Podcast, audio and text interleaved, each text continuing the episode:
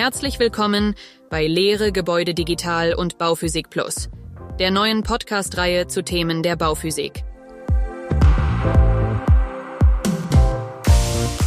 In jeder kurzen Folge werden Fake News zerlegt, praktische Tipps zu energieeffizientem Bauen genannt und die Wahrheit und Mythen des Wärmeschutzes aufgedeckt.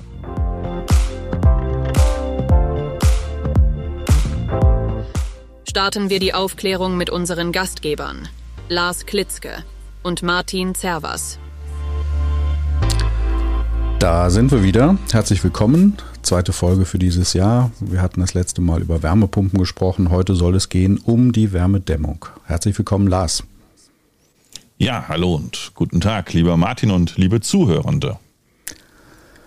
Das letzte Mal hatten wir gesprochen, energetische Modernisierung äh, bezogen auf die Technikseite, also Wärmepumpe geeignet, nicht geeignet im Altbau. Was ist Altbau überhaupt? Ähm, welche, welche Grenzwerte, in Anführungsstrichen Grenzwerte gibt es da? Wann sind Wärmepumpen geeignet und so weiter?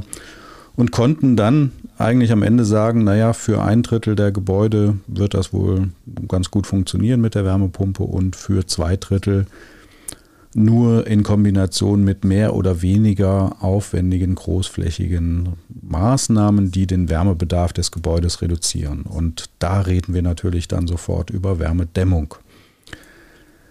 Wenn wir über Wärmedämmung reden, ich blicke hier so mit einem Auge auf einen, einen Online-Artikel zu dem Thema, dann tauchen natürlich immer sehr viele Punkte auf, die auch teilweise sehr vermischt werden, durcheinander gehen und wir versuchen heute mal die Knoten auseinander zu dröseln und möglichst für jeden dieser Punkte auch Quellen zu nennen, ähm, Fakten zu nennen, dass jeder, jede von Ihnen auch selber recherchieren kann, sich darauf beziehen kann im Nachhinein. Wenn es um Dämmstoffe geht, Wärmedämmungen geht, dann reden wir oder liest man sehr häufig Artikel, in denen die Autoren sich beziehen auf Wärmedämmung von Außenwänden. Wärmedämmverbundsysteme ist da so ein Stichwort, was häufig genannt wird, aber das ist ja nicht die einzige Stelle am Gebäude, äh, wo wir über Wärmedämmung reden müssen. In der letzten Folge, Lars, hattest du auch schon gesagt, naja, die, die gering investivsten Maßnahmen sind eigentlich die Dämmung der obersten Geschossdecke und der Kellerdecke. Warum? Warum ist das eigentlich am wenigsten aufwendig? Ja, weil es relativ einfach ähm, und praktikabel umgesetzt werden kann und das kann vor allen Dingen auch durch die Bewohner und den ambitionierten Heimhandwerker umgesetzt werden. Das heißt, ähm, es kann in Eigenleistung erbracht werden. Es gibt ähm, wenig Problemstellungen, wenn man die bauphysikalischen Wechselwirkungen betrachtet. Das heißt, es sind relativ robuste Maßnahmen, also bauphysikalisch robuste Maßnahmen. Man kann wenige Probleme dadurch erzeugen. Jetzt mal abgesehen von Holzbalkendecken, Fachwerkhaus, ähm, Balkenköpfe etc. Das wird natürlich dem einen oder anderen jetzt sofort in den Sinn kommen, aber die klassische massive Betondecke, ähm, die ist relativ einfach ähm, dämmbar. Einfach auch deswegen, weil die Funktionsan also die Anforderungen an die Funktion dieser Schicht sehr überschaubar sind. Also es geht eben bei einer Dämmung der Geschossdecke oder Kellerdecke äh, darum, Wärmedämmung einzubringen. Und ich brauche keinen Schlagregenschutz, ich brauche keine Winddichtigkeit etc. pp. Ähm, das heißt, ich habe eine sehr geringe Funktionsvielfalt an diese Dämmschichtebene und genauso bei der obersten Geschossdecke. Was sind denn dann so typische Materialien, die man da verwenden kann für? Was wird da so in der Praxis eingebaut, Lars? Na, im Grunde genommen alles. Also ich versuche es immer so darzustellen, dass äh, Wärmedämmung häufig Markennamen sind. Und erstmal ist es völlig gleich, welchen Wärmedämmstoff ich verwende weil im Grunde genommen physikalisch alle dasselbe machen, nämlich dem Wärmestrom einen Widerstand entgegensetzen. Aber steht uns die ganze Palette derer jener welcher Dämmstoffe zur Verfügung, die wir vielleicht auch schon aus Wärmedämmverbundsystemen kennen, also von Mineralwolle über Polystyrole bis zu den nachwachsenden Dämmstoffen wie Holzweichfaser, ähm, Hanf oder Zellulose, also ganz viele Möglichkeiten der Materialvielfalt die wir dort einsetzen können. Wir werden gleich auch bei der Dämmung von Außenwänden sowieso nochmal über Materialien sprechen. Deswegen würde ich das jetzt hier gar nicht vertiefen wollen. Ähm, und es ist jetzt auch kein, kein Fachberatungspodcast, den Sie hier hören, sondern das sind exemplarische Beispiele. Und natürlich gibt es auch Bauvorhaben, wo sich da eine Polystyroldämmung der Kellerdecke nicht eignet oder auch gar nicht zulässig ist aus vielleicht Brandschutzgründen. Aber da sind wir eigentlich auch schon im Übergang zu der ganzen Kritikvielfalt, der Vorurteilsvielfalt vielleicht. Äh, vielleicht ist aber auch was Wahres dran. Wenn wir jetzt mal uns anschauen, die Wärmedämmung von Außenwänden, dann mhm. ähm, habe ich ja energetisch den Wunsch, den sogenannten U-Wert, den Wärmedurchgangskoeffizienten zu reduzieren, also dem Wärmedurchgang einen höheren Widerstand entgegenzusetzen. Und das werde ich mit Wärmedämmungen hinbekommen rein konstruktiv habe ich da viele Möglichkeiten. Also ein Wärmedämmverbundsystem ist ja ein geklebtes, in der Regel geklebt gedübeltes System vielleicht auch ähm, mit einer außen direkt aufgebrachten Putzschicht, also direkt auf dem Dämmstoff aufgebrachten Putzschicht. Deswegen heißt es auch Wärmedämmverbundsystem. Aber das ist nicht die einzige Möglichkeit, eine Außenwand zu dämmen. Ich kann auch vielleicht aus Nachhaltigkeitsgesichtspunkten auch sinnvoller, ähm, das jetzt nicht als verklebte Konstruktion machen, sondern als mechanisch verbundene Konstruktion mit Hilfe einer vorgehängt hinterlüfteten Fassade. Aber wenn wir uns jetzt mal auf das Wärmedämmverbundsystem erstmal konzentrieren, weil auf dieses System beziehen sich sehr viele der folgenden Kritikpunkte, ähm, die, die ich jetzt so der Reihe nach einfach mal runternenne und auf die wir dann Schritt für Schritt auch eingehen wollen. Warum wird ein Wärmedämmverbundsystem so häufig eingebaut? Na, das sind vor allem erstmal die Herstellkosten. Also im Vergleich zu vorgehängten erlüfteten Fassaden ist ein WDVS ähm, in der Regel erstmal günstiger von der Investitionsseite her. Das heißt nicht, dass auf den gesamten Lebenszyklus das unbedingt immer das günstigste ist, aber von der reinen Investitionsseite häufig die günstigste Weise, eine Außenwand zu dämmen.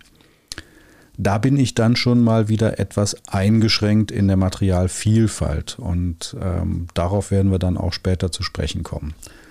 Bevor ich auf die ganzen Punkte eingehe mit dir, lieber Lars, ähm, noch ein allgemeiner Hinweis, der gar nicht so oft genannt wird, der eigentlich fast nie genannt wird in diesen Artikeln, dass nämlich ein Wärmedämmverbundsystem ein, ein fertiges Produkt ist. Also dass ich da mhm. aus einem System wählen muss von einem Hersteller, bin ich gezwungen, ähm, nach Landesbauordnungsrecht ein System auszuwählen eines Herstellers. Ich kann und darf also nicht mischen. Also ich darf jetzt nicht mischen der Dämmstoff von Hersteller 1 mit dem Putz des Herstellers 2 und dann den Gewebeeinlagen und so weiter und so fort von einem dritten Hersteller, sondern ich muss nach Bauordnungsrecht alles von einem Hersteller, von einem Systemlieferanten wählen. Und da geht das Problem häufig auch schon los, ähm, dass man nämlich vielleicht, wenn man das äh, nicht mit dem versierten Handwerker macht, da dann auch Mischungen feststellt, äh, Dämmstoffe von Hersteller 1 und so weiter und so fort.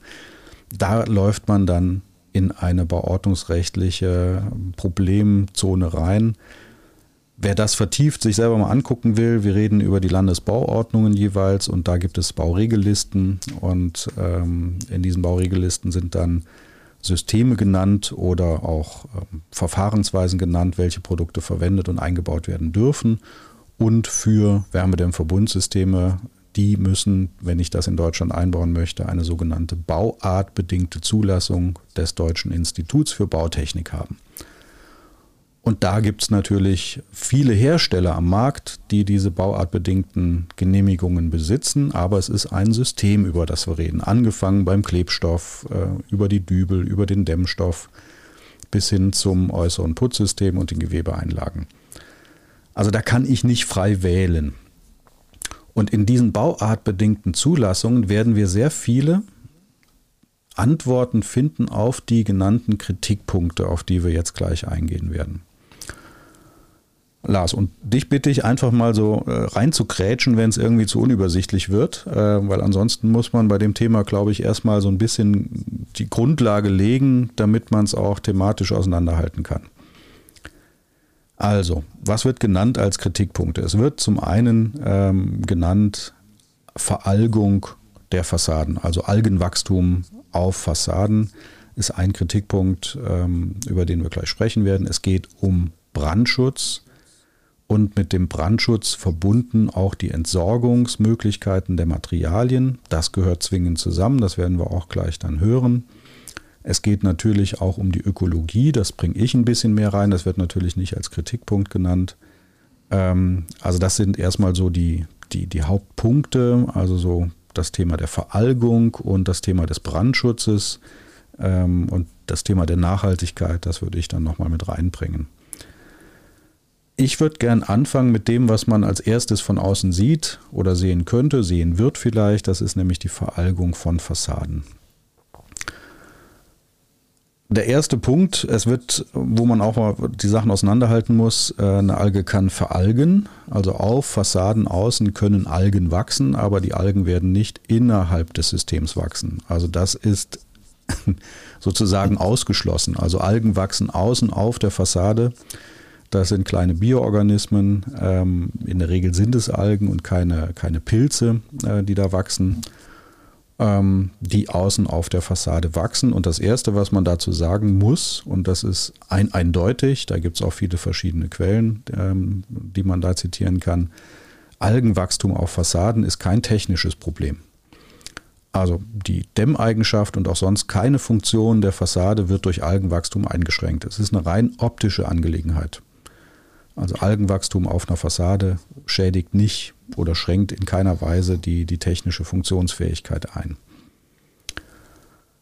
Es zerstört keine Materialien, es zerstört nicht den Putz, es zerstört nicht den Dämmstoff äh, und so weiter und so fort. Es ist wirklich ein rein optisches Thema. Das kann man sich auch angucken, wenn man ein, so ein Schülerauflichtmikroskop sich mal nimmt selber. Das kostet 20 Euro und sich dann veralgte Stellen anschaut. Dann sieht man auch genau, wo diese Algen wachsen. Das sind nämlich auf diesen kleinen Putzknüppelchen obendrauf. Da wachsen dann die Algen und nicht unten drunter. Man sieht Algenwachstum auch vermehrt dann äh, seitlich von Fensterbänken zum Beispiel und nicht so sehr unter der Fensterbank, weil da weniger Wasser hinkommt. Da sind wir dann beim direkten zweiten Punkt. Warum wachsen denn die Algen überhaupt auf diesen Fassaden? Algen wachsen auf allen Fassaden und allen Oberflächen, äh, auf denen genug Feuchtigkeit zur Verfügung steht. Punkt. Also es ist kein typisches Merkmal von Wärmedämmverbundsystemen, dass dort Algen wachsen, sondern wenn man sich alte Kirchen, alte Ziegelbauten anguckt, äh, wenn man ja, über, über einen Friedhof geht von mir aus und sich alte Denkmale anguckt, überall dort wachsen Algen, wo genug Feuchtigkeit zur Verfügung steht. Aber was man genauso feststellen kann, ist, dass wenn ich jetzt zwei Gebäude nebeneinander stelle, gleiches Baualter zum gleichen Zeitpunkt errichtet, das eine hat ein Wärmedämmverbundsystem, das andere hat eine sogenannte monolithische Außenwand, die also nicht eine außenliegende Dämmschicht hat. Dann wird man in der Regel feststellen, dass das Gebäude mit Wärmedämmverbundsystem früher veralgt.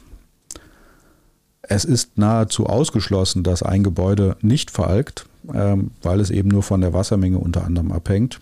Ähm, aber wenn die beiden Gebäude am selben Ort stehen, dieselbe Himmelsrichtung haben, denselben Bewuchs auf der Außenseite haben, also der Baumbestand auf der Außenseite derselbe ist, dann wird das Gebäude mit dem Wärmedämmverbundsystem mit sehr hoher Wahrscheinlichkeit viel früher veralgen als das nicht extra außenwärmegedämmte Bauwerk. Das kann denselben U-Wert haben, aber äh, der Grund für das Algenwachstum bei dem Wärmedämmsystem, Wärmedämmverbundsystem ist tatsächlich, und das wird auch in dem Artikel, den ich hier lese, durchaus richtig auch vorgebracht, dass ich gerade in den Übergangsmonaten, vor allem im Herbst, wo ich sehr kalte Winter, äh, sehr kalte Nächte habe und viel Feuchtigkeit am frühen Morgen in der Luft habe, wo ich also ganz klassisch den Morgentau auf den Wiesen finde und auch unser Auto draußen nass ist, auch wenn es nicht geregnet hat. Das ist Kondenswasser. Das heißt, die Oberflächen werden sehr kalt, vor allem in Nächten, in denen der Himmel klar ist.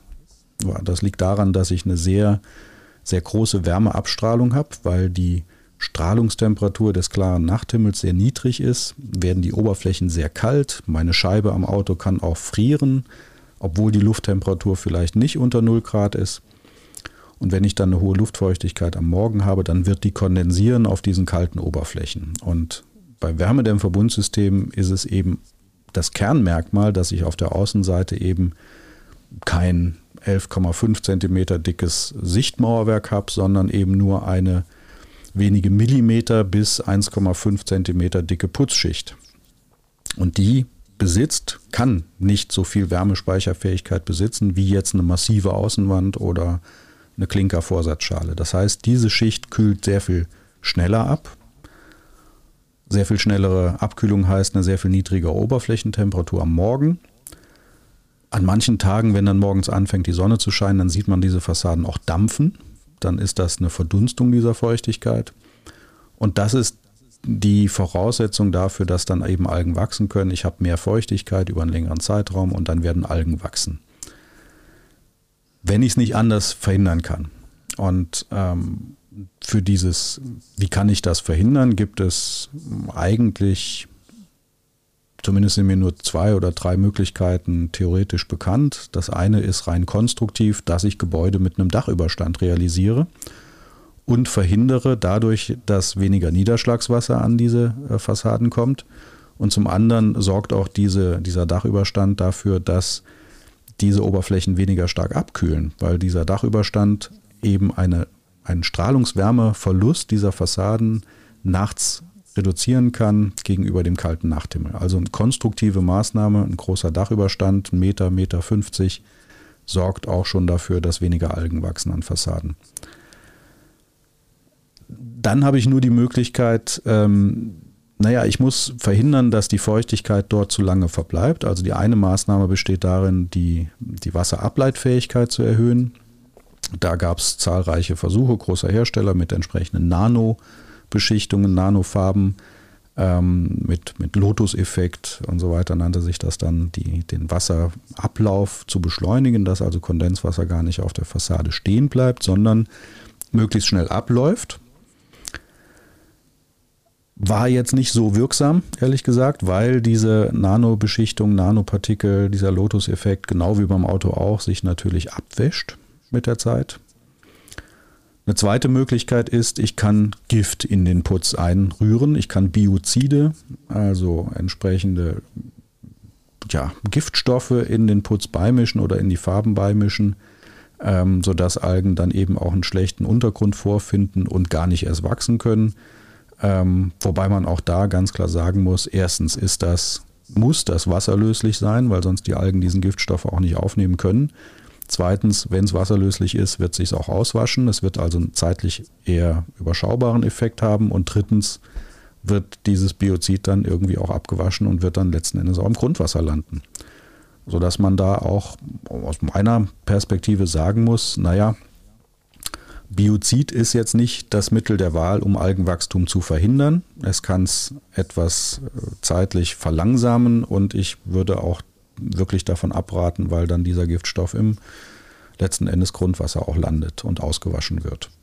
Naja, und man muss ihn immer wieder wiederholen. Erneuern. Das heißt, genau. wenn er irgendwann ausgewaschen ist, muss man ihn erneuern, um ähm, die bioziden Eigenschaften aufrechtzuerhalten. Richtig. Das heißt, man muss schon ganz klar sagen, ähm, Wärmedämmverbundsysteme neigen stärker zur Veralgung als äh, andere Konstruktionen. Und ich kann auch Konstruktionen bei einer energetischen Ertüchtigung wählen, die entsprechend wenig bis gar nicht zur Veralgung neigen. Vielleicht ähm, gibt es, ja? vielleicht kann ich an der Stelle vielleicht noch eins einbringen was das Wärmedämmverbundsystem robuster werden lässt. Du hast es ja eben schon mal angesprochen, dass wir häufig nur noch ähm, Außenputze von ein bis wenigen Millimetern haben. Und wir haben aus der klassischen Betrachtung ja auch noch die Kratzputze. Das heißt, wo wir dickere Putzschichten aufbringen und damit die Speicherfähigkeit erhöhen, hilft das das System auch etwas robuster oder etwas verzögernd zum Algenwachstum zu tragen? Ganz klar. Also es gibt so die, ja, das sind organische Putze, also diese sehr dünnlagigen Putze mit ähm, Kunstharzen oder ähm, Silikonharzen, ähm, entsprechend sehr dünne, das sind drei Millimeter dicke Putzschichten außen, die haben natürlich kaum Wärmespeicherfähigkeit. Und dann gibt es mineralische Putzsysteme, mehrlagige Putzsysteme, die sind teurer, die sind aber natürlich auch robuster, beziehungsweise da kommt es dann seltener oder auch später zur Veralgung. Also es gibt wie immer im Bauwesen nicht an aus, sondern es gibt unterschiedliche, wenn man so will, Qualitätsstufen von Wärmedämmverbundsystemen und wenn man dann dicklagigen mineralischen Putz nimmt mit mehr Wärmespeicherfähigkeit, der auch ein anderes Schlagregenverhalten hat. Also der Schlagregenschutz bei diesen mineralischen Putzen funktioniert eben auch dadurch, dass Wasser durchaus aufgenommen werden darf durch die Putzschichten und wieder abgegeben werden kann.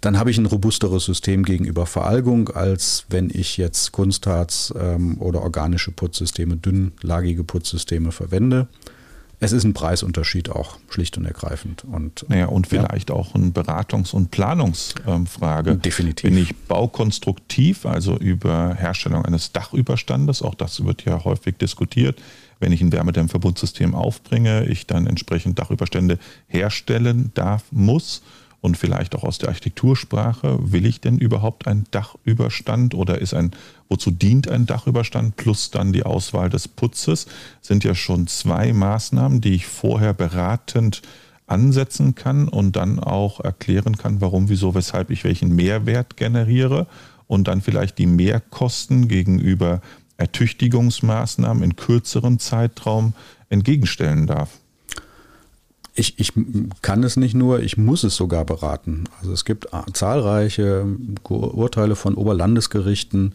Äh, wer da Interesse hat an den entsprechenden äh, Verfahrensnummern, kann mich gerne anschreiben, ähm, die eigentlich immer in die Richtung gehen, dass gesagt wurde, eine Veralgung eines Wärmedämmverbundsystems an sich ist kein Mangel, stellt keinen Mangel dar sondern in jedem dieser Urteile geht es darum, wann die Veralgung auftrat und ob eine hinreichende Beratung, Aufklärung des Bauherrn stattgefunden hat.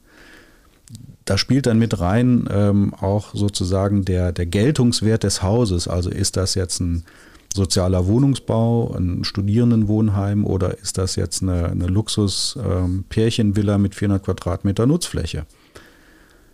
Da erwarte ich, ohne dass ich es explizit vereinbare, dass meine Fassade eben nicht oder sehr viel später veralgt. Und ich muss dann beraten und sagen, naja, ein Wärmedämmverbundsystem wird veralgen, früher oder später.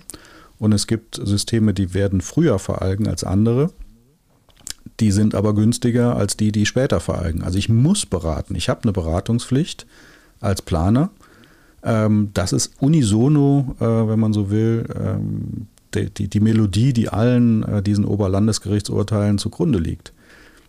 Dass eine Veralgung auftritt, ist kein Mangel, stellt keinen Mangel dar, weil es eine, eine rein optische Sache ist. Es ist also keine technische Einschränkung der Systeme.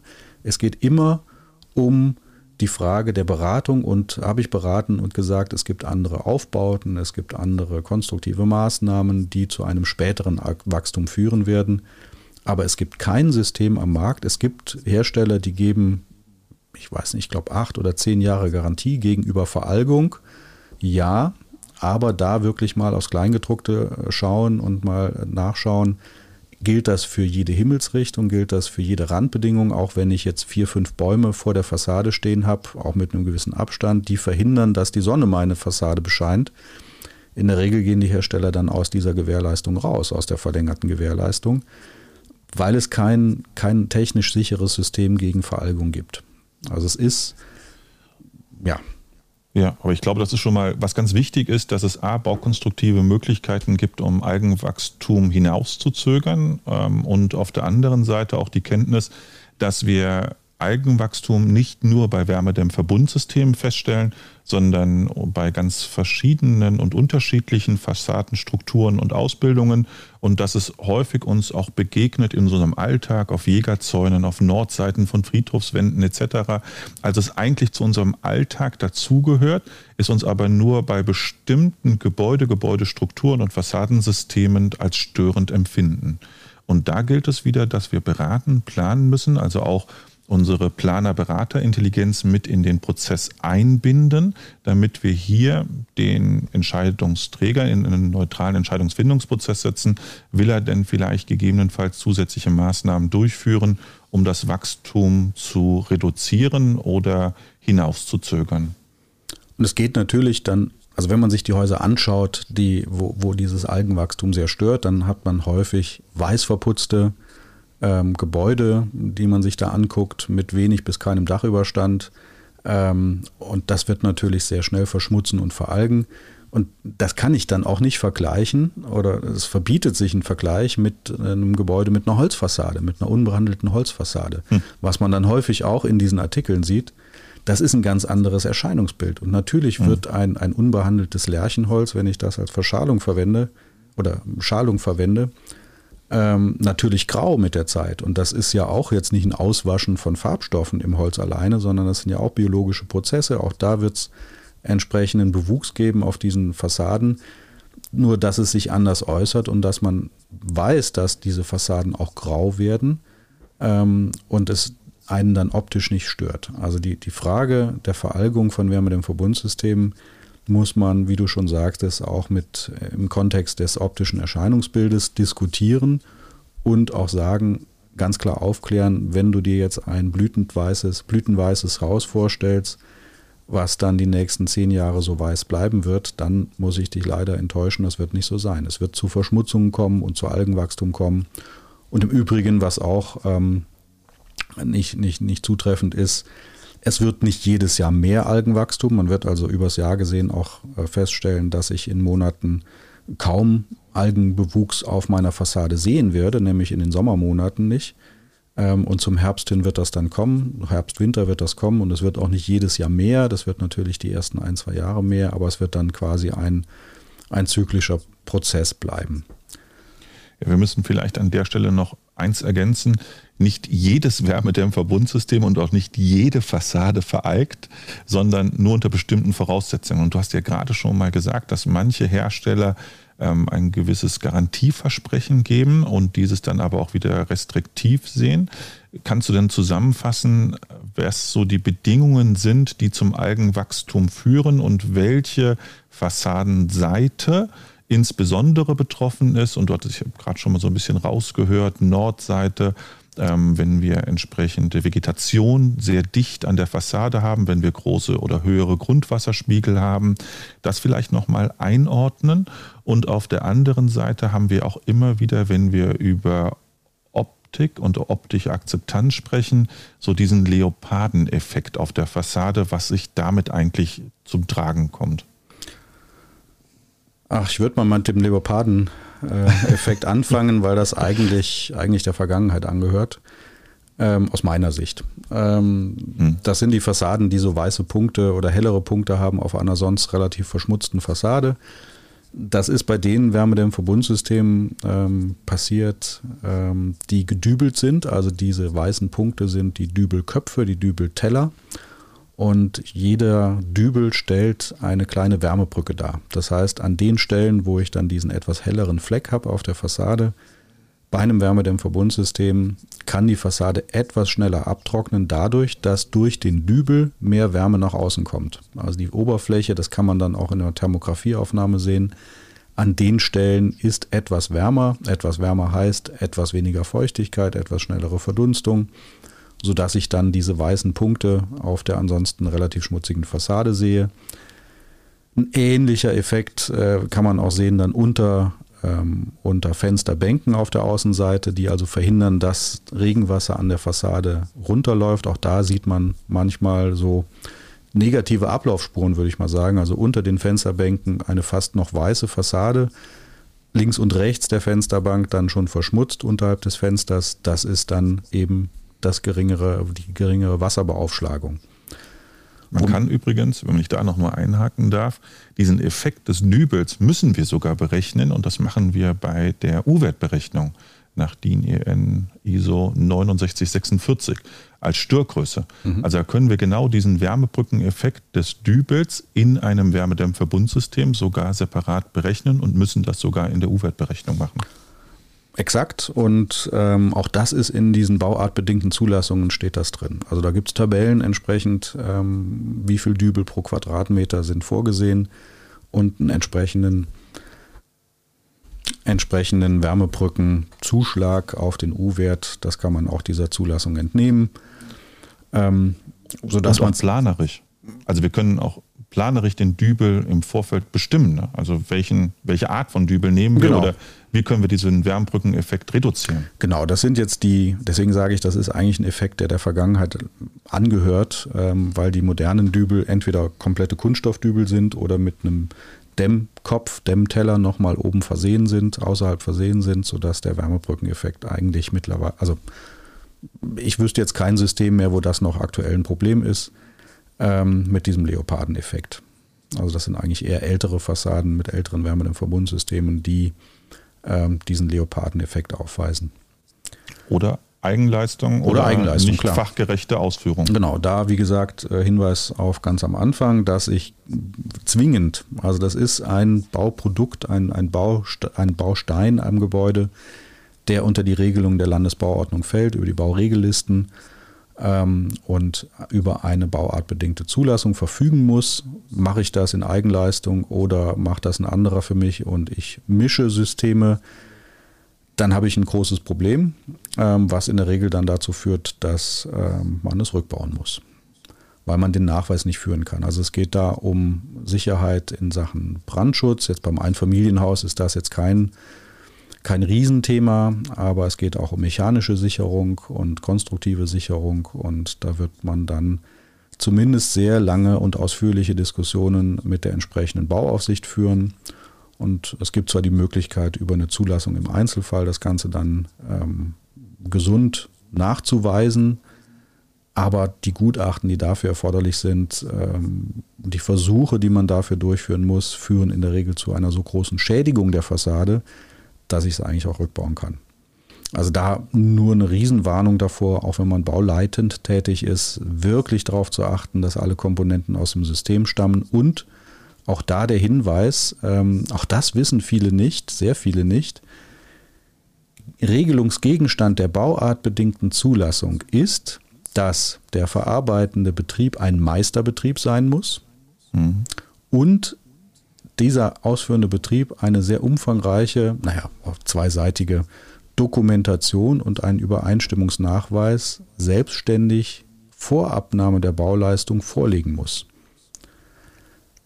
Ja, sehr guter Hinweis. Wenn jeder jetzt mal überlegt, wie oft das vorkommt, ähm, dann, äh, dann muss ich dazu nicht weiter was sagen. Und gerade dieser, dieser Zwang zum Meisterbetrieb zeigt schon eindeutig darauf, dass, und das sind die Kritikpunkte, die noch gar nicht in diesen Artikeln kommen, ein Wärmedämmverbundsystem ein sehr schwierig zu verarbeitendes System ist. Dieses System ist sehr fehleranfällig bei ähm, Montagefehlern. Und da reden wir nicht über Veralgung und wir reden auch nicht über Brandschutz unbedingt, sondern wir reden hauptsächlich über ähm, Oberflächenprobleme, dass die Gewebelage nicht richtig sitzt, dass die mhm. Anschlüsse nicht richtig sind, dass die Anschlüsse an Fensterbänke nicht richtig sind. Und auch dazu gibt es äh, OLG-Urteile, also Oberlandesgerichtsurteile, die sagen, dass ein Wärmedämmverbundsystem per se ein Bauteil ist, das der besonderen Überwachungspflicht unterliegt des Bauleitenden. Also ich muss im Vergleich zu anderen Maßnahmen am Gebäude häufiger und an den, zu den kritischen Zeitpunkten vor Ort sein und es dokumentieren, weil ich sonst meiner Bauleitungspflicht nicht genüge. Weil ein Wärmedämmverbundsystem so oder im Vergleich zu anderen Systemen eben fehleranfällig ist, zum einen, und zum anderen die Mangelbeseitigung sehr aufwendig ist und in der Regel darin besteht, dass ich Fassadenseiten irgendwie komplett, äh, zumindest ab, ab dem Dämmstoff vielleicht neu aufbauen muss. Also das ist wirklich, das unterschätzen viele, die erstmal nur den Preis sehen, ähm, dass es eben nicht so einfach zu verarbeiten ist.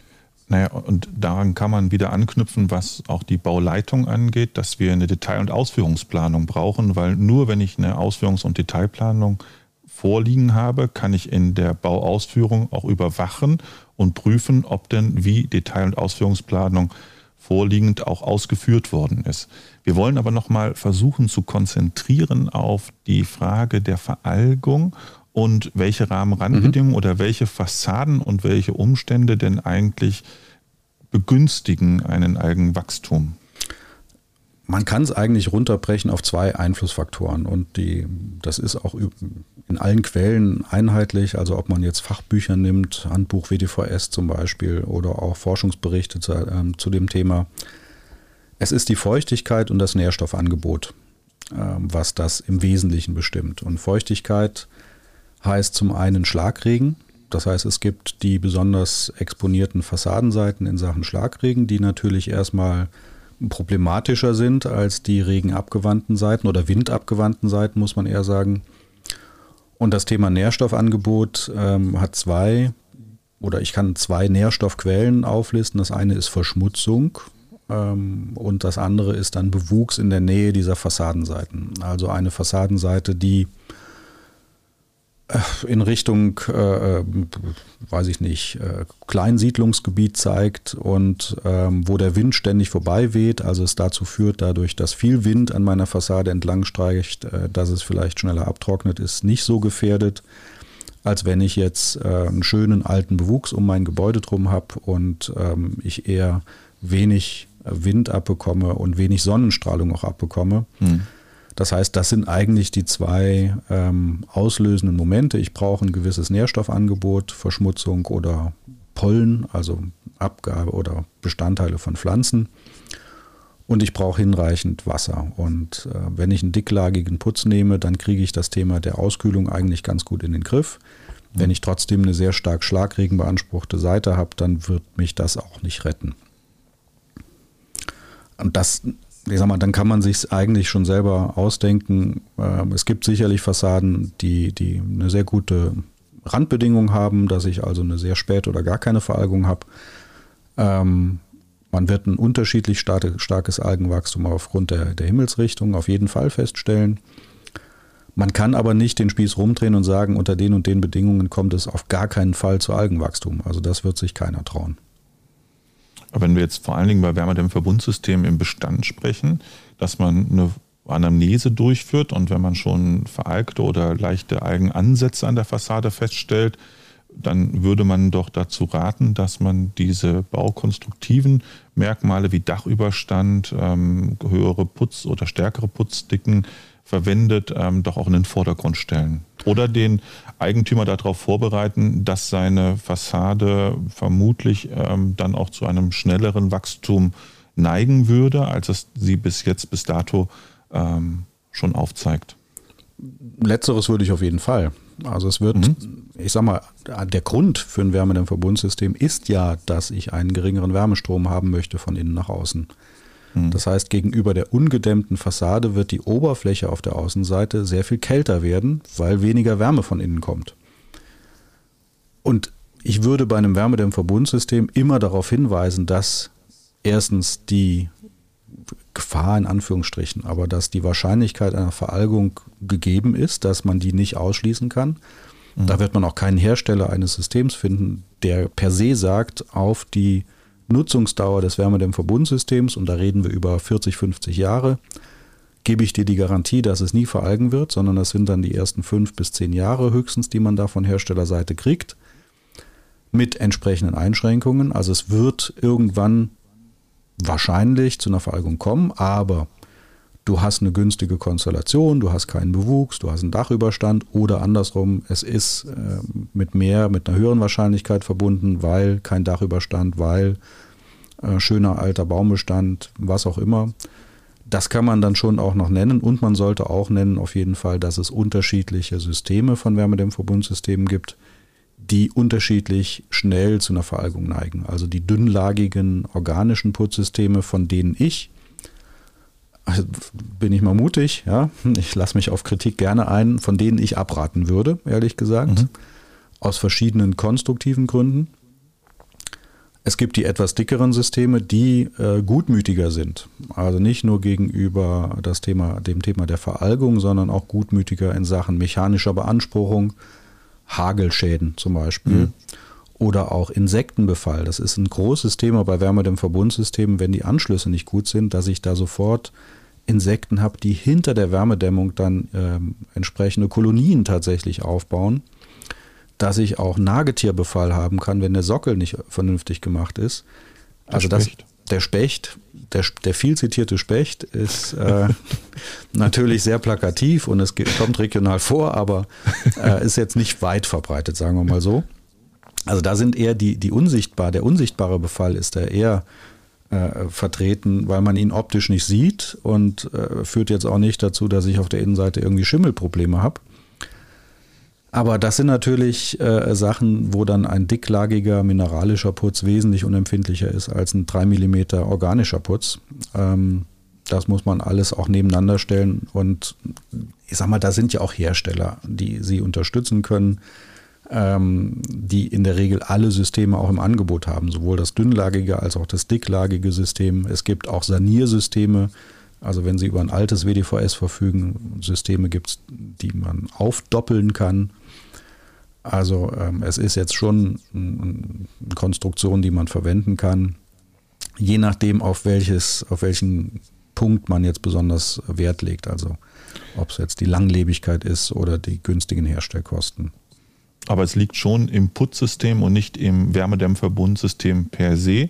Und es macht auch vermutlich keinen Unterschied, mit welchem Wärmedämmstoff ich agiere. Zumindest was die Algenbewuchs angeht. Was den Algenbewuchs angeht, ist der Dämmstoff völlig egal.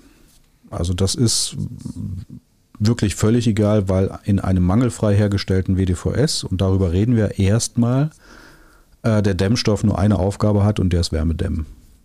Mhm. Es gibt natürlich Stellen des Wärmedämmverbundsystems, wenn es jetzt ins Erdreich reingeht zum Beispiel, äh, dass ich einen entsprechenden zugelassenen Dämmstoff als Perimeterdämmung brauche. Also da muss ich dann einen entsprechend zugelassenen Dämmstoff auch verwenden, der im Erdreich eingebaut werden darf. Ähm, aber an sich spielt das Material und es gibt auch mit, ja, ich will jetzt nicht sagen mit allen Materialien, aber mit sehr vielen Dämmmaterialien zugelassene Wärmedämmverbundsysteme. Also mit Mineralwolldämmung, mit ähm, Holzwolle-Dämmung gibt es entsprechende ähm, zugelassene Wärmedämmverbundsysteme. Natürlich auch mit Polystyroldämmung, ganz klar. Und man muss sagen, das ist vielleicht dann jetzt auch der Übergang zum Thema des Brandschutzes. Ähm, bevor wir da vielleicht einsteigen, auch noch ein Hinweis. So ein Dämmstoff hat natürlich sehr viele Eigenschaften. Wärmedämmen ist ja nur eine Eigenschaft. Eine andere Eigenschaft ist natürlich auch sowas wie eine Ökobilanz oder das, die Wiederverwendbarkeit eines Dämmstoffs oder auch zum Beispiel die Empfindlichkeit gegenüber Wassereintritt. Also der, der Havariefall zum Beispiel. Und man muss sich wirklich genau überlegen, welchen Dämmstoff man verwenden möchte wenn man jetzt sagt, ich, ich hätte gerne ähm, eine, einen kostengünstigen, momentan aus heutiger Sicht kostengünstigen Dämmstoff oder ich hätte gerne einen, der nicht brennt. Ja, wenn das mein Wunsch ist, dann habe ich eine sehr enge Materialauswahl. Dann kann ich Materialschaum nehmen. Ich muss nicht Mineralwolle nehmen. Wenn ich aber Mineralwolle nehme, dann muss man sagen, dass dieser Dämmstoff eben relativ empfindlich ist gegenüber eindringendem Wasser. Wenn ich also da bei der äußeren Putzschicht irgendwo ein, ein, Loch oder ein Riss habe, der zu breit ist, und wir reden über Rissbreiten von 0,3 mm, da geht das los, dann ist ein Dämmstoff aus Polystyrol, dem ist das fast egal, ob da ein Riss ist. Da wird kein Wasser in den Polystyroldämmstoff eindringen in nennenswerter Größe.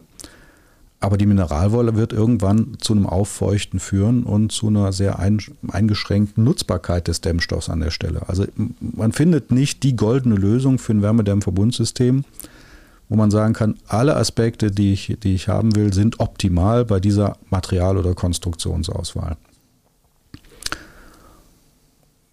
Kommen wir jetzt zum die Frage, ja? die sich die Frage, die sich daran anschließt, ist, wie viel kann ich durch Planung und wie viel kann ich durch gute Facharbeit ähm, reduzieren, also die, der Gefahrenstellen dessen, dass ein Wärmedämmverbundsystem versagt oder in Teilen versagt.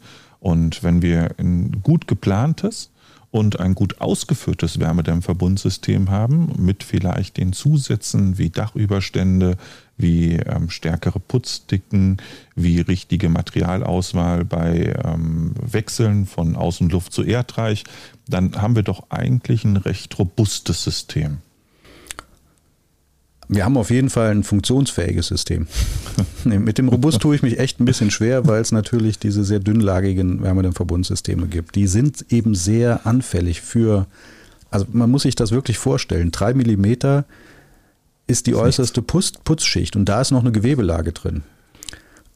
Das ist eigentlich ja, das kein Maß, mit dem wir am Bau arbeiten. Drei Millimeter. Ja, das ist eher ja. Richtung Scheinerei oder weiß ich nicht was. Aber nicht, wir reden immer noch über einen putzverarbeitenden Betrieb. Und wenn man sich da vorstellt, diese drei Millimeter Putzschicht, die Anschlüsse an Anputzleisten, an Fensterbänke, an, an äh, Fensterrahmen oder irgendwelche Durchdringungen oder Übergang zum Sockel, wenn ich da mit 3 mm Putzschicht das Ganze mangelfrei hinkriegen will, dann erfordert das natürlich eine sehr sorgfältige Ausführung. Die kriegt ja. man hin, ganz klar. Wenn ich es hinkriege, ja.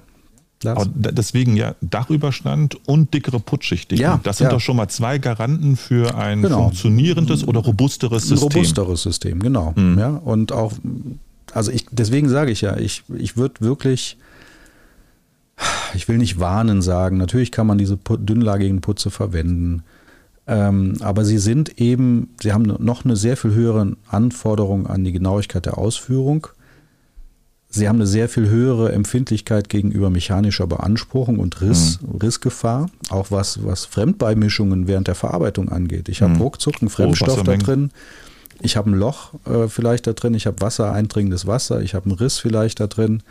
Ähm, also das sind eben sehr, ja, also ich würde es jetzt nicht als, als erste Wahl sehen, diese dünnlagigen Putzsysteme. Mineralische mhm. Putzsysteme mit anderthalb Zentimeter Gesamtputzstärke vielleicht, die sind schon deutlich robuster. Mhm. In allen Aspekten. Also mechanische Beanspruchung, ähm, Insektenbefall, irgendwelche Anschlüsse, Übergänge zu Sockel, was auch ein großer Schwachpunkt ist.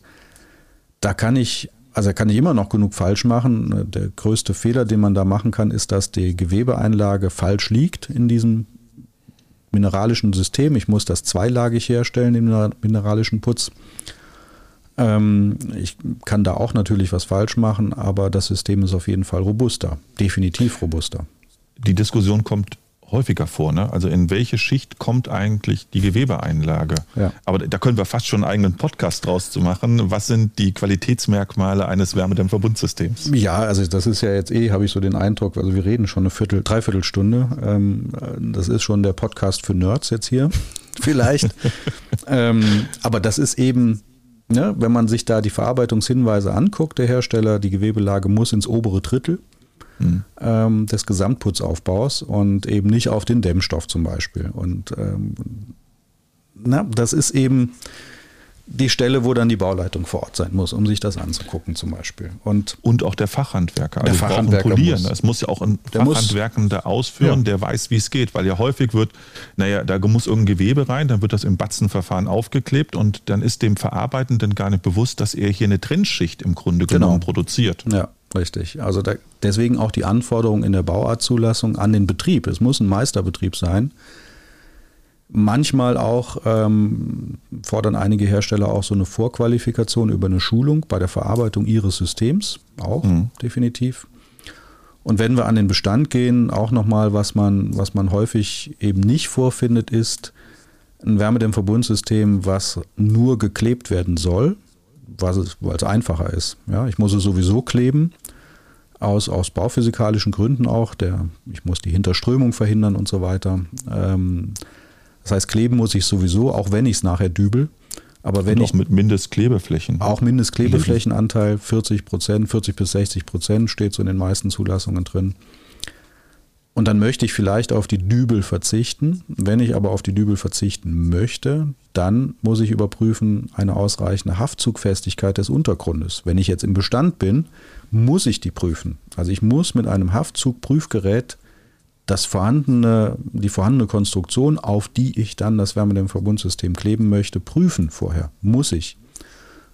Verantwortlich dafür ist natürlich erstmal der Verarbeiter, weil er muss diesen Wert dann in das Verarbeitungsprotokoll eintragen, was dann am Ende übergeben werden muss. Problem ist aber, was mache ich, wenn das nicht gemacht wurde? Reiße ich dann das WDVS runter? Also das, deswegen Bauleitung. Bauleitung muss gucken, dass das durchgeführt wird damit man nicht am Ende irgendwie alle doof um das Wärmedämmverbundsystem rumsteht und sagt, naja, wir haben es nicht geprüft. Was machen wir jetzt? Weil ich kann den Wert nicht im Nachhinein prüfen. Ich müsste also das WDVS wieder zerstören, um dann prüfen zu können, wie die Haftzugfestigkeit ist. Also das ist, ja, und das kommt eine ganze Kette ja noch mit dazu. Es ist ja nicht nur die Haftzugsprüfung, sondern es kommt ja dann auch die Verklebe, Verklebeart, die Fläche haben wir gerade schon gesprochen, aber es kommt auch auf die Oberflächentemperaturen, die Verarbeitung der Kleber. Klar. Also es ist eine ganze Menge, mhm. die da zum Tragen kommt. Und wir sehen, aus einem einfachen Flächensystem wird dann doch ein komplexes System, was zumindest die Qualitätssicherung angeht. Definitiv. Und ähm, da gibt es natürlich Systeme, die viel einfacher sind von der Konstruktion. Also wenn ich jetzt an, ein, an eine vorgehängt hinterlüftete Fassade denke, die ähm, auf einer Holzunterkonstruktion mit dazwischenliegender Wärmedämmung aufgebracht wird, Naja, die kann ich äh, zu jeder, ja nicht in jedem, jedem Wetterverhältnissen, also regnen sollte es nicht, ähm, aber temperaturunabhängig. Ich habe rein mechanisch verbundene Elemente. Ich kann einzelne rückbauen und wieder neu aufbauen, wenn ich ein Problem habe. Ähm, ich kann es nachher sortenrein trennen und gegebenenfalls wiederverwenden. Cradle to Cradle. Äh, Cradle to Cradle, genau. Also das, ähm, auch da muss man aber sagen, Mineralwollwärmedämpf oder Mineralwolldämmung, wenn man sich da anschaut, was in den, in den Produktdeklarationen drinsteht, als Entsorgung bleibt da die Deponierung. Also auch da muss man sagen, in dem Vergleich, was Recyclingpotenzial angeht, Mineralwolldämmung wird nicht eins zu eins wiederverwendet werden, wahrscheinlich aus heutiger Sicht, sondern die wird deponiert werden müssen. Eine EPS-Wärmedämmung kann ich immerhin thermisch verwerten. Also das ist. Aber es gibt ein holländisches Verfahren, was mittlerweile auch Mineralwolle recyceln soll. Und die Problematik besteht wohl unter anderem, dass zu wenig Rücklauf aus dem Gebäude ähm, Bauprozess zurückkommt, dass man es ähm, wirtschaftlich ansetzen kann. Mhm. Weil Wärmedämmung, du hattest es vorhin in einem Nebensatz gesagt, bleibt häufig 40, 50, 60 Jahre auf der Fassade, auch durchaus darüber hinaus. Und dadurch sind zu geringe Mengen, die ähm, zum Recyceln mhm. zur Verfügung stehen und das ähm, Verfahren auch wirtschaftlich darstellen lassen. Ja. Und wir reden jetzt über Zeiträume, dass es völlig unseriös ist, aus jetziger Sicht, wenn ich jetzt eine Fassade dämme, sagen zu können, was in 40, 50 Jahren damit passiert. Das kann ich nicht, das kann keiner. Gibt es dann ein Verfahren, was dann Material A, B oder C recyceln kann? Kein Mensch weiß das. Das heißt, das Einzige, was ich jetzt machen könnte und auch sollte, ist, so zu konstruieren, dass ich möglichst einfach und sortenrein die Materialien trennen kann und rückbauen kann. Aber vielleicht kannst du nochmal zusammenfassen, was das Problem, und das ist ja der häufigste Dämmstoff, der eingesetzt wird, also Polystyrole, EPS etc., was da das Problem der Sortenreinheit und des Rückbaus ist? Naja, das Problem fängt damit an, dass ich eben nicht eine Schraube lösen kann oder einen Nagel mhm. ziehen kann und dann habe ich die, die einzelnen Materialien in der Hand, sondern ich habe verschiedenste Verklebeprozesse. Also ich muss die, den Dämmstoff mit einem Klebstoff auf der Fassade erstmal befestigen. Mit oder ohne Verdübelung, das ist jetzt mal egal. Dann wird auf diesen Dämmstoff nass aufgearbeitet verklebt das Putzsystem. Es gibt mittlerweile Hersteller von Dämmstoffen, die so eine Art ähm, Ablöseschicht, Trennschicht auf die Dämmplatten aufbringen, sodass ich dann beim Rückbau quasi abziehen kann, wie so eine Art Folie, dieses äußere Putzsystem. Sodass ich immerhin fast äh, sortenrein an diesen Dämmstoff rankomme, aber den muss ich immer noch von der tragenden Konstruktion dann wieder abschälen. Also der Aufwand, da an die einzelnen Schichten wieder ranzukommen, ist eben bei so einem verklebten System grundsätzlich viel höher, als wenn ich ein rein mechanisch verbundenes System habe. Und bei, bei den jetzt existierenden Wärmedämmverbundsystemen habe ich diese Trennschicht auf der Dämmplatte eben nicht. Und dann werde ich mit einem sehr hohen Aufwand das nur abschälen können. Momentan treibt man diesen Aufwand nicht. Das ganze System wird abgebrochen und wird deponiert oder thermisch verwertet. Mhm. Also muss wenn man, man jetzt als Alternativen sich betrachtet, also wir haben ja durchaus schon Möglichkeiten, gerade was aus den nachwachsenden Dämmstoffen herauskommt, also aus den nachwachsenden Rohstoffen und daraus Dämmstoffe produziert werden. Und vielleicht auch in die Verfahrensweisen. Also wir hatten vorhin schon mal gesagt, so eine ähm, Vorsatzschale, vielleicht mit TGI-Trägern, ausblasen mit Zellulose mhm. und dann irgendeine Holzweichfaserplatte aufzubringen und dann vielleicht eine Holzverschalung. Mhm. Oder ich gehe noch mal einen Schritt weiter, vielleicht sogar in die serielle Sanierung ja. und daraus dann ähm, Systeme herzustellen, die dann vielleicht sogar im Bauprozessverlauf günstiger und auch weitere Vorteile bringen? Du hast es gesagt, ja. Also es sind dann immer äh, Hanfdämmung ist ein sehr, sehr guter Dämmstoff. Also das mhm. ist ein nachwachsender Rohstoff. Ähm, ich habe einen hohen, relativ hohen Ertrag. Ähm, ich kann das gibt es als Platte, es gibt als, als, als Klemmfilz sozusagen, gibt es Hanfdämmung. Ähm, ich habe ja, relativ gute Empfindlichkeit oder Unempfindlichkeit, muss man sagen, gegenüber ähm, Pilzbefall zum Beispiel auch, was ganz wichtig ist, wenn ich jetzt eine hinterlüftete Fassade habe. Also Hanfdämmung ist, ist so ein nachwachsender Rohstoff, den ich da nennen wollen würde. Es gibt auch Zellulosedämmung natürlich, ist auch ein Recyclingprodukt, ganz klar. Ähm, das sehe ich sehr stark vertreten durchaus im Bereich der seriellen Sanierung, weil es eben, es ist pumpbar, es ist verdichtbar. Ich kann es also in der Werkstatt vor, fabrizieren. Es geht relativ schnell, was wichtig ist, wenn ich große Mengen machen will. Ähm, das ist jetzt wiederum vielleicht nicht so gut geeignet, um vor Ort dann zu arbeiten. Da wäre es dann eher das Plattenmaterial oder der, der Klemmfilz, der äh, Klemmdämmstoff. Also das sind so die zwei nachwachsenden Rohstoffe bzw. Recyclingprodukt, ähm, was man da vielleicht nennen sollte oder könnte. Hanfdämmung hat noch einen ganz anderen netten Nebeneffekt. Das ist ähm, die, die, ja, wie drücke ich es einfach aus? Also die Temperatur, Amplitude heißt es fachbegrifflich. Also wie schnell kommt die Hitze innen an? Und da ist Hanfdämmung oder auch Zellulosedämmung sehr viel besser als zum Beispiel Mineralwolldämmung. Hat zwar den gleichen, die gleiche Wärmeleitfähigkeit, aber die sommerliche Hitze und wenn ich jetzt über eine Leichtkonstruktion wie bei einem Dach rede, dann will ich eben auch möglichst eine Temperaturverschiebung haben, dass die Hitze dann erst bei mir innen ankommt, wenn ich schon wieder in den Abend- oder Nachtstunden bin und ich dann die Wärme rauslüften kann. Und da haben dann Hanf und vor allem Zellulosedämmung ähm, durchaus die Nase vorn gegenüber Mineralwolldämmung. Ein anderer Plus, ja. Ja, das ist ein spannender Punkt, auch gerade in der Beratung. Also man denkt immer, Wärmedämmverbundsystem, wir dämmen mal die Außenwände geht es immer nur um die Darstellung des Wärmedurchgangskoeffizienten, sondern wir haben ja auf der einen Seite den winterlichen, auf der anderen Seite den sommerlichen Wärmeschutz. Und hier haben wir ja ganz andere Kenndaten, die wir zur Verfügung stellen müssen. Du hast ja gerade beim sommerlichen Wärmeschutz das TAV, das Temperatur-Amplitudenverhältnis, angesetzt. Und was sind denn gute Kennwerte, die wir da rausholen können? Also wenn man das jetzt nachrechnen würde wollen. Naja, man sollte immer erreichen, dass äh, die, die maximale Einstrahlung, die Wärme, die dadurch entsteht, erst dann im Inneren ankommt, wenn ich die Hitze außen nicht mehr habe. Also wir reden da, wenn ich jetzt ein sehr kurzes, eine, eine sehr kurze Zeitspanne habe von vielleicht zwei Stunden, dann ist es eher schlecht, weil dann kommt die Hitze von außen zwei Stunden später dann auch innen an, sehr stark vereinfacht gesagt. Und dann habe ich keine Möglichkeit, weil draußen ist es ja noch heiß, keine Möglichkeit durch Lüften gegenzusteuern. Wenn ich ein längeres Temperaturamplitudenverhältnis habe von vielleicht fünf, sechs Stunden, sieben Stunden vielleicht, ähm, dann ist die Sommerhitze in der Mittagszeit von frühestens, sagen wir mal, 11 Uhr, 12 Uhr, sechs Stunden, sechs Stunden später bin ich 18, 19 Uhr vielleicht, dann kann ich schon wieder die Wärme rauslüften und die Konstruktion wieder abkühlen. Das wäre also ein gutes Temperaturamplitudenverhältnis. Und eigentlich alle Softwareanbieter am Markt können diese Berechnungen durchführen. Und dann wird man sehen, wenn man da mal Zellulosedämmung austauscht äh, gegen Mineralwolldämmung oder EPS-Dämmung, dass man sieht, da kommen ganz andere Temperaturamplitudenverhältnisse raus, obwohl die Wärmeleitung gleich ist eigentlich. Ja, so haben wir ja im Grunde genommen den Kennwert für den winterlichen Wärmeschutz, den Kennwert für den sommerlichen Wärmeschutz.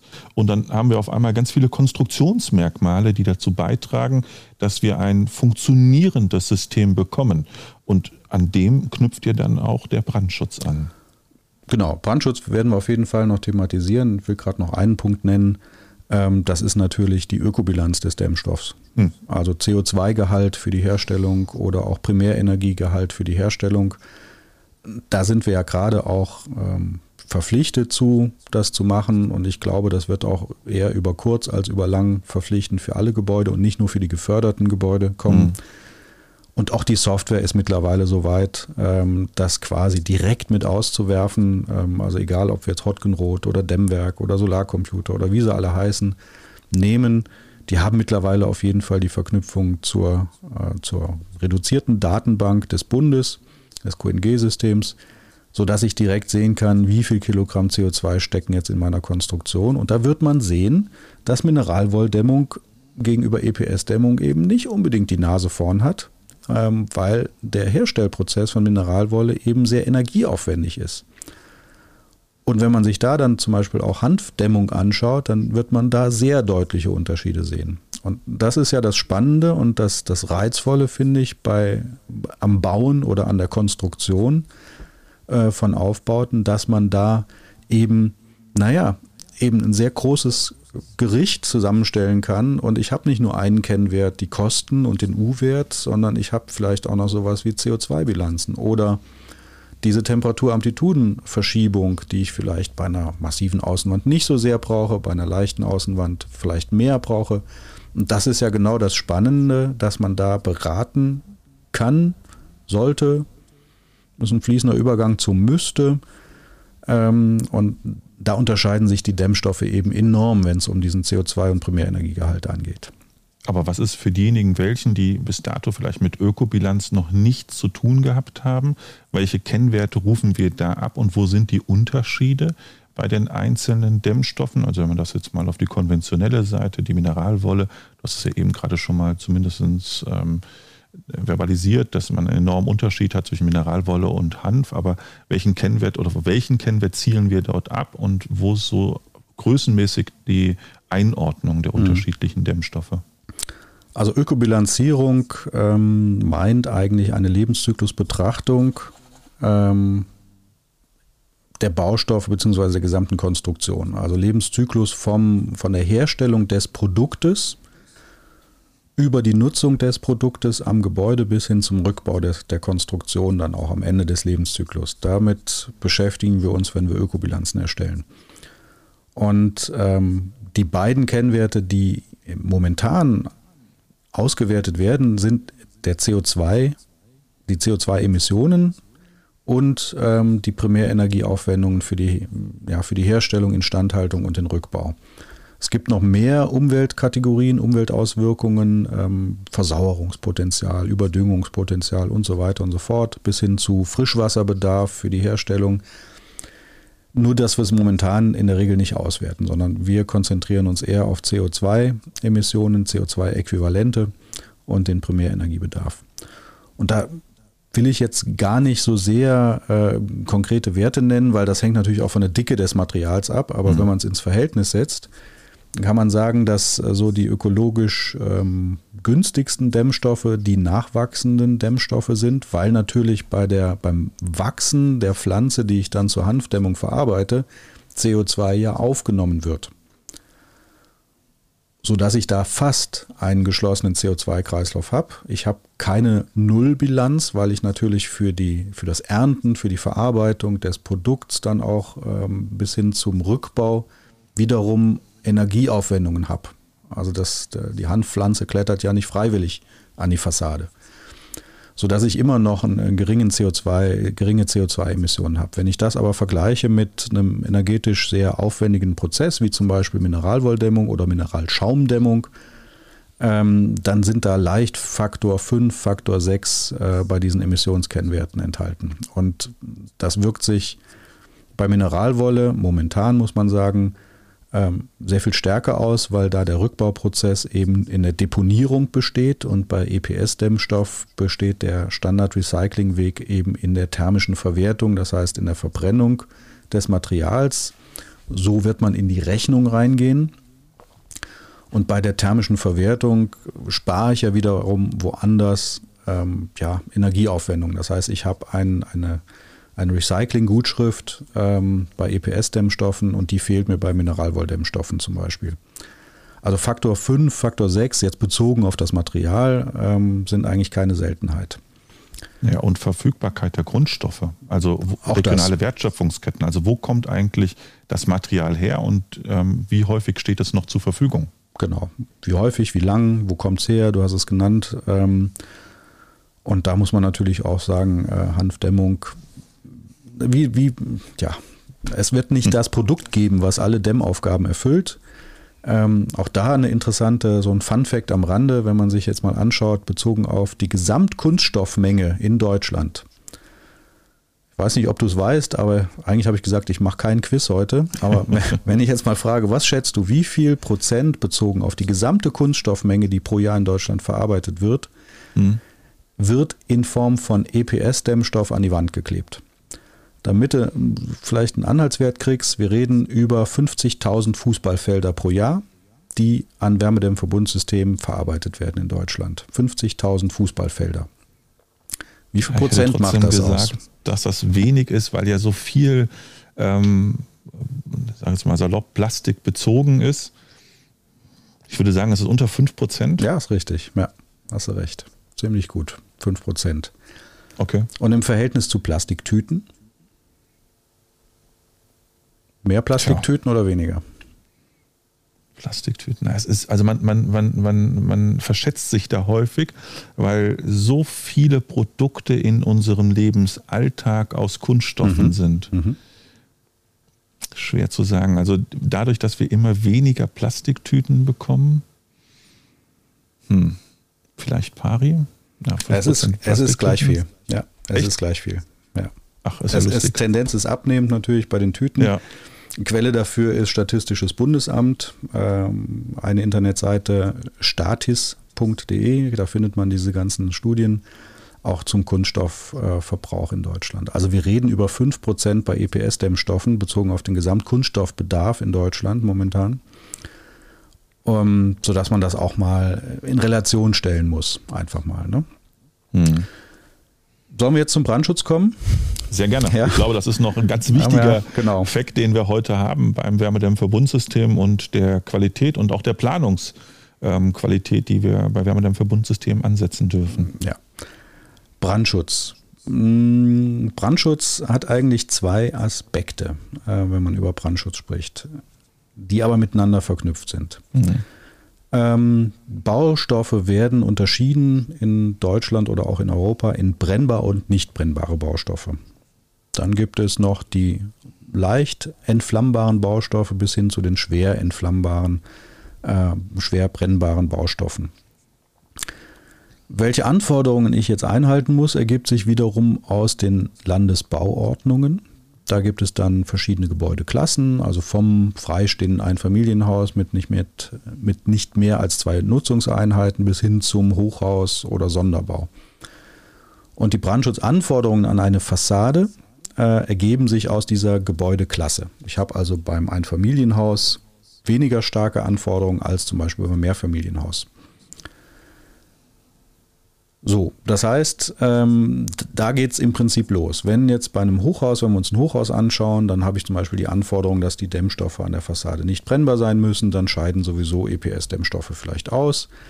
Ähm, wenn ich jetzt unterhalb der Hochhausgrenze bin, dann darf die Fassade brennbar sein, sie muss aber schwer entflammbar sein. Und damit haben jetzt EPS-Dämmstoffe an sich erstmal ein Problem weil Polystyrol ist brennbar. Es ist auch nicht schwer entflammbar, ähm, wenn ich nichts Zusätze. Also wird man aus Brandschutzgründen dem Baustoff EPS erstmal einen, ja, einen, einen Stoff zusetzen, sodass ich dann das Produkt nachher als schwer entflammbar deklarieren kann. Das hat nichts mit Trickserei zu tun, sondern das ist Produktentwicklung und Chemie. Ähm, und ähm, das sorgt eben dafür, dass im Brandfall es eben nicht schnell zu einer Entzündung dieses Stoffes kommt. Jetzt trennen sich zwei Themen auf. Jetzt, jetzt teilen sich zwei Themen auf. Erstmal geht es natürlich um die Frage, ähm, und das hat man so um die Jahre 2014, 15, ging das wirklich sehr, sehr stark durch die Presse bis hin zur Bauministerkonferenz. Mhm. Ähm, gab es Brandfälle, Brandszenarien in Deutschland, ähm, die in Verbindung gebracht wurden mit Wärmedämmverbundsystem. Es gab in Frankfurt zum Beispiel einen sehr, sehr großen Brand, da hat Wärmedämmverbundsystem gebrannt. Es gab in Berlin einen, einen Großbrand, wo auch Menschen zu Tode kamen. Die ähm, Greenfield Towers. Die Greenfield Towers ähm, haben gebrannt. Also es gab in der letzten Zeit viele Ereignisse, nicht viele, Entschuldigung, einige Ereignisse im Zusammenhang mit Wärmedämmverbundsystemen. Wenn man sich das mal also wir müssen über das, das Brandrisiko dieses Systems sprechen. Und das andere ist, und das machen wir dann danach vielleicht, ist sozusagen, ähm, wie sorge ich dafür, dass dieser Mineral, dieser, dieser EPS-Dämmstoff schwer entflammbar ist, welche Zusatzmittel verwende ich, wie problematisch sind die. Mhm. Fangen wir erstmal mit der Konstruktion an. Ähm, es ist so, dass ähm, bei all diesen Brandereignissen, und jetzt lasse ich das äh, in London mal weg, also das, vor allem das Brandereignis in Berlin, wo auch zwei Menschen zu Tode kamen, zwei Besonderheiten zu beachten sind, die man auch nachlesen kann. Das erste ist, wo ist der Brand entstanden? Der Brand ist entstanden nämlich da, wo Abfälle gelagert wurden.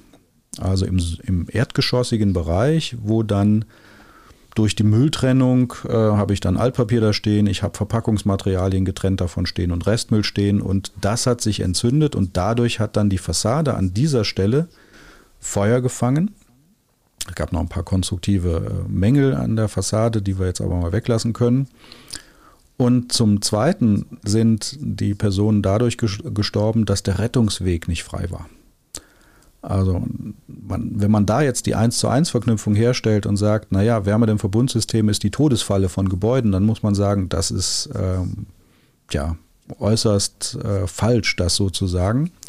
Das beweisen dann auch Feuerwehrstatistiken, wenn man nämlich mal auf die Suche geht. Ähm, Vollbrände von Häusern mit Wärmedämmverbundsystemen sind eher selten, sehr selten tatsächlich, sind auch generell Wohnungsvollbrände sehr selten in Deutschland ähm, und mit Todesvolle, Todesfolge sowieso sehr selten.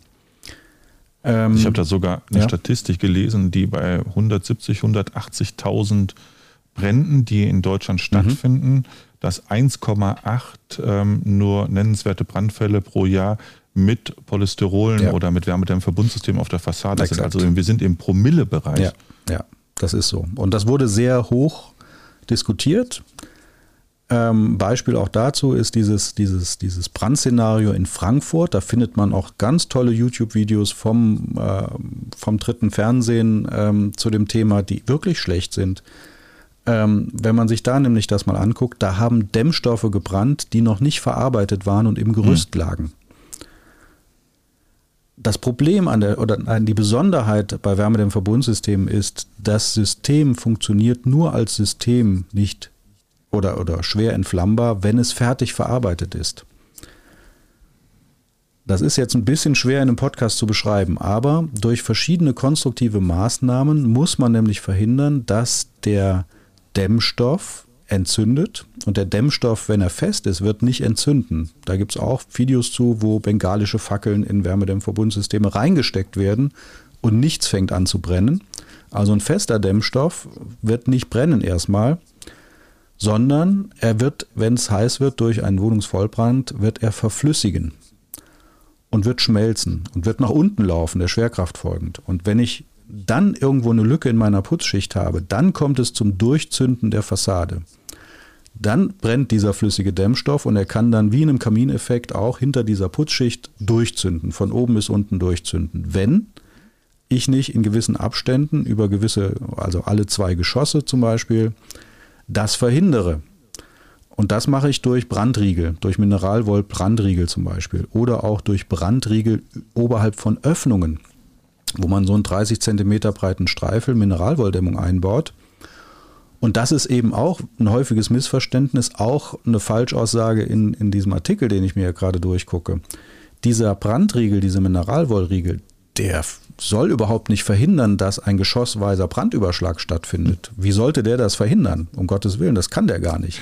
Geht ja auch gar nicht, Geht wenn man sich so ein Brand, wenn man, also A sind ja sowieso bei Wohnungsbränden 95 Prozent Wohnungsbrände und wenn man sich diesen Brandverlauf mal anschaut, irgendwann das Zerbersten der Scheibe und die Flammbildung, die dann sechs, sieben, acht Meter ja. nach oben auf der Fassade geht, kann ja niemals einen Brandriegel aufhalten. Genau. Also das ist, das ist gar nicht Sinn dieser Brandriegel, sondern Sinn dieser Brandriegel ist die mechanische Haltung des verflüssigten EPS-Dämmstoffs dann schwimmt sozusagen die Menge von, e, von flüssigem EPS oberhalb dieses Brandriegels und der ist mechanisch verdübelt und in der Lage, mit dem Putzsystem zusammen ein geschlossenes System zu bilden und eben nicht nach unten aufzuklappen und, ich dieses, und nicht dieses Durchzünden zu haben. Und damit die Menge des verflüssigten EPS nicht zu hoch wird und das Gewicht nicht zu hoch wird, habe ich eben alle zwei Geschosse in der Regel diesen Brandriegel.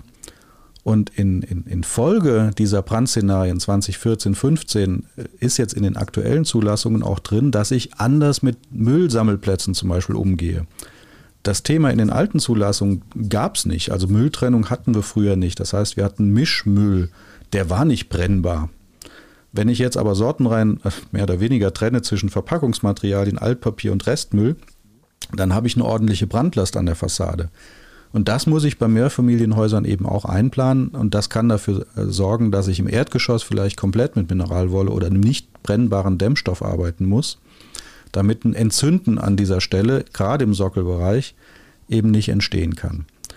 Also ich, ich sehe darin keine Todesfalle, Wärmedämmverbundsystem für Brandereignisse. Es kommt maximal selten vor und wir reden über Wärmedämmverbundsysteme, die deutlich älter sind äh, als nach den aktuellen Regeln erbaut.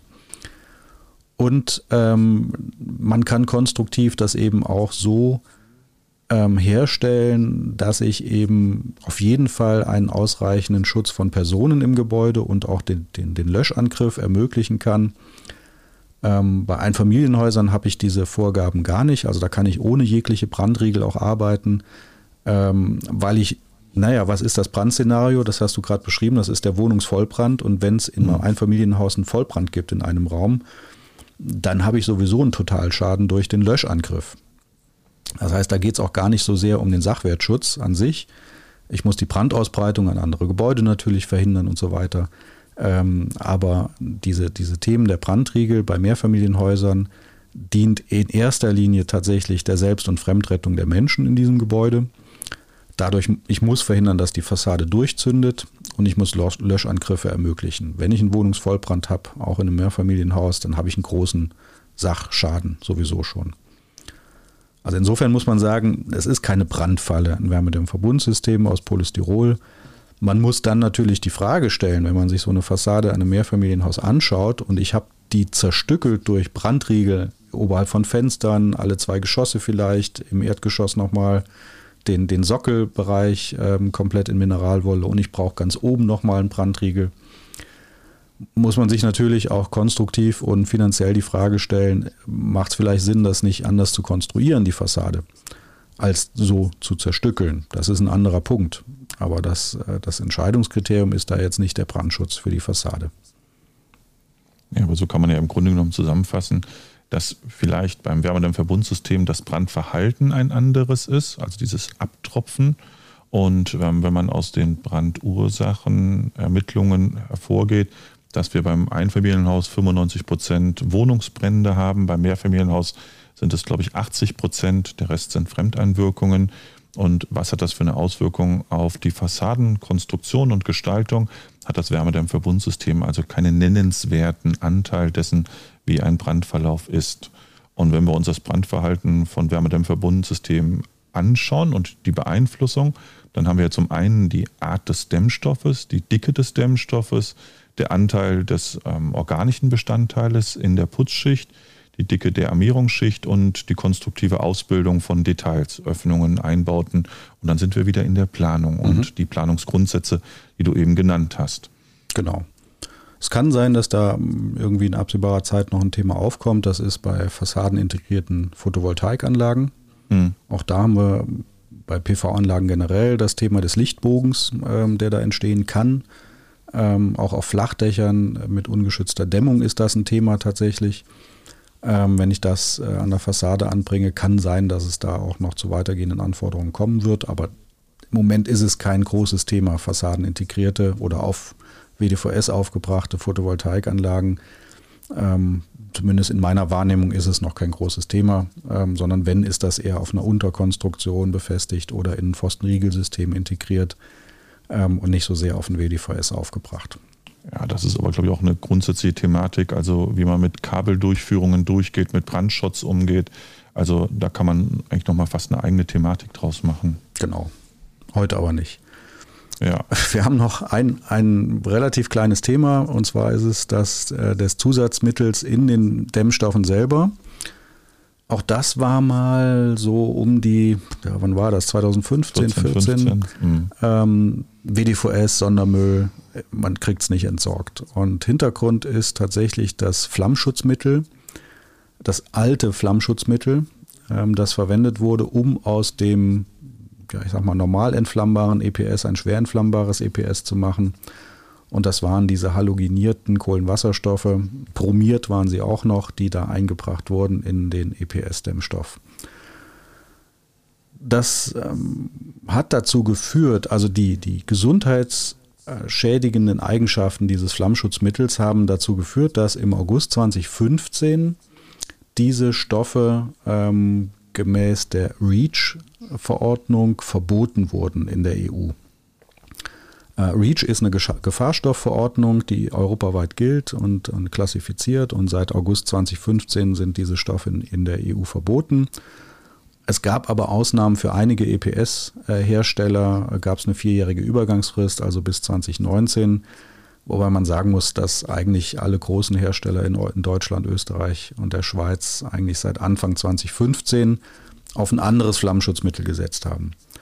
Aber es ist tatsächlich so, dass das HBCD, ähm, so war das ursprüngliche Flammenschutzmittel, ähm, wasserlöslich war tatsächlich. Jetzt muss man auch sagen, naja, die Dämmstoffe sind ja eigentlich nicht der Wasserbeaufschlagung ausgesetzt. Auch da muss man mal äh, drüber nachdenken, aber es ist eben wasserlöslich und äh, kann sich dann eben im Grundwasser ansammeln und dadurch, dass es so schlecht bis gar nicht abgebaut werden wird durch die oder in der Umwelt, kann es dann über den Trinkwasserkreislauf auch aufgenommen werden durch uns. Und es kann auch nachgewiesen werden in, im Blut letzten Endes, dieses äh, Flammschutzmittel.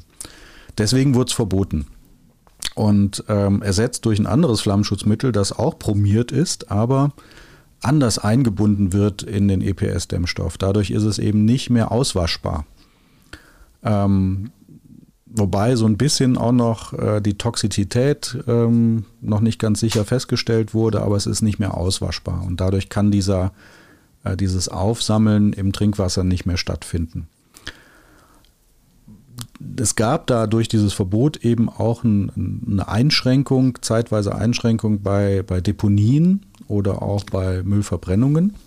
14 Tage lang. Ja, gab es da echt äh, einen Stau, bis man dazu eine Regelung gefunden hatte. Ähm, und muss sagen, das ist momentan eigentlich dann auch gelöst, das Thema. Also man hat einen EPS-Dämmstoff mit einem anderen Flammschutzmittel, seit 2015 eigentlich praktisch, seit 2019 definitiv, ähm, sodass man das Thema nicht mehr hat. Man muss aber auch dazu sagen, das ist jetzt kein Gesundheitsrisiko für die Bewohner im Haus, sondern äh, es ist ein latentes Gesundheitsrisiko über die Auswaschung des alten Flammschutzmittels ins Trinkwasser hinein und dann eine Aufnahme übers Trinkwasser in uns und es kann zu einer Aufkonzentration eben kommen und aus Vorsorgegründen wurde es dann verboten seit 2015. Naja, es ist bioakkumulierend, das heißt, über die ja. Nahrungskette der Lebenswesen kann man es wieder aufnehmen, aber das ist natürlich eine sehr geringe Gefahr. Es ist eine der vielen, die man mit aufnehmen muss. Aber wir finden HPCD ja auch in ganz vielen anderen ähm, Baustoffen oder Materialien, zum Beispiel in Polstermöbeln wurde es ja häufig eingesetzt. Ganz viel. Und wenn man sich da die Konzentration anguckt, auch das findet man, den Link füge ich auch ein, in der WCOBIS, der ökologischen Baustoffdatenbank des Bundes. Da findet man eine Seite mit Konzentrationen und wir haben bei EPS-Dämmplatten, XPS-Dämmplatten ein Gehalt von 0,8 bis 4 Prozent. Ähm, wobei ich jetzt hier mal gucken muss, ob das, ich glaube, das sind Volumenprozent, nicht Masseprozent. Ähm, deswegen schränkt es da ein bisschen ein, aber wir haben dann andere Abdichtungsbahnen, äh, Gläser, Fassadenplatten, Armierungsfasern, textile Bodenbeläge, äh, wo die Konzentrationen teilweise bis an die 30 oder über 30 Prozent reichen. Mhm. Also da war der EPS-Dämmstoff jetzt auch nicht derjenige, der hauptverantwortlich dafür ist, vor allem weil diese Auswaschung ja Wasser benötigt und der Dämmstoff ja bitte durch den Putz geschützt sein muss. Entschuldigung. Ja, es geht, glaube ich, bei der, bei der Diskussion auch darum, dass ähm, Rückstände, also EPS-Platten oder Fragmente, dann ins Meer gelangen, an Strände gespült werden und dann ähm, darüber natürlich auch Zersetzungen haben. Mhm. Richtig. Also das, das vielleicht noch dazu. Auch da muss man natürlich sagen, naja, wenn man, wenn man auf, die, auf die Ökologie des Materials schaut, gibt es natürlich bessere als, als EPS-Dämmstoff, ganz klar. Ja, und das ist doch eigentlich auch der Ansatz, den wir wählen wollen. Also man assoziiert häufig Wärmedämmverbundsysteme mit EPS oder anderen Polystyrolen, XPS etc. Und dabei gibt es so viele gute Alternativen. Nur 85 Prozent der eingesetzten Wärmedämmverbund-Dämmstoffe ist EPS. Warum wird es angewendet? weil es vermeintlich einfach zu verarbeiten ist. Und ich glaube, da haben wir heute in dieser Folge doch sehr deutlich aufgezeigt, dass es auch wenn es ein System ist und wenn es durch die beaufsichtigte Zulassung auch vereinfacht ist und es Regeln gibt, eine gewisse Komplexität mit sich bringt, angefangen von der einfachen energetischen Bewertung, winterlicher, sommerlicher Wärmeschutz bis hin zu den Ausführungsqualitäten und auch der Überwachungsqualitäten und es durchaus Beratungsplanungsansätze nicht nur im Detail, sondern auch in den Grundstoffen gibt. Ja, genau. So, ich habe gerade den Artikel nochmal so ein bisschen durchgescrollt. Ich, es ist eine sehr lange Folge geworden. Ähm, vielleicht jetzt auch dem Thema geschuldet, dass man da eben, wenn man faktenbasiert das Ganze besprechen will, ein bisschen ausholen muss. Und ähm, dementsprechend schwierig ist es natürlich auch in einem einseitigen Artikel das Ganze richtig darzustellen. Aber ähm, naja, ähm, es, es könnte auch besser vielfach geschrieben werden ich denke, wir haben zumindest alle großen Punkte ankratzen können. Oder fällt dir noch irgendwas ein, was wir vergessen hätten beim Thema Wärmedämmung? Also ich glaube, was, was mir noch euch noch mal in den Sinn kommt, aber das sollten wir vielleicht in einer neuen Folge, vielleicht kriegen wir da auch den einen oder anderen Kommentar zu, zur Qualitätssicherung beim Wärmedämmverbundsystem. Wir haben ja auch viele Zuhörende aus der Studierendenschaft oder aus den energieplanenden Beratenden, die auch bauleitende Tätigkeiten macht, wo man vielleicht nochmal die Punkte festlegen kann, worauf man achten darf. Das hat ja durchaus auch für den Anwendenden oder auch den Zuhörenden, der sich vor der Entscheidung steht, welches Wärmedämmverbundsystem hat, Relevanz. Aber ansonsten, glaube ich, haben wir mehr als umfänglich das Thema Wärmedämmverbundsystem, Wärmedämmung heute behandelt? Ja, ich denke, umfänglich ist das richtige Wort. Wir sind bei knapp anderthalb Stunden, mein lieber Scholli. Eigentlich äh, hätte ich es kürzer gedacht, aber es ist halt recht komplex. Und ähm, ja, ich bedanke mich bei dir, Lars. Heute habe ich mal ein bisschen mehr geredet ähm, als du, als ausgleichende Gerechtigkeit. Und bedanke mich bei den Zuh Zuhörenden, die bis hierhin tapfer durchgehalten haben und hoffe, sie bald wieder zu na, sehen, hören wieder, beides nicht. Äh, aber kommentieren Sie, stellen Sie Fragen und ähm, Lars, an dich wieder das letzte Wort. Ja, lieber Martin, vielen lieben Dank. Ähm, wir hätten nicht gedacht, dass ein Wärmedämmverbundsystem-Thema so komplex sein könnte. Ich hoffe, wir haben es verständlich rübergebracht. Vielen lieben Dank für deine Vorbereitung und ich freue mich auf die nächsten Themenfeldern. Und Ihnen, liebe Zuhörenden, eine angenehme Zeit. Tschüss.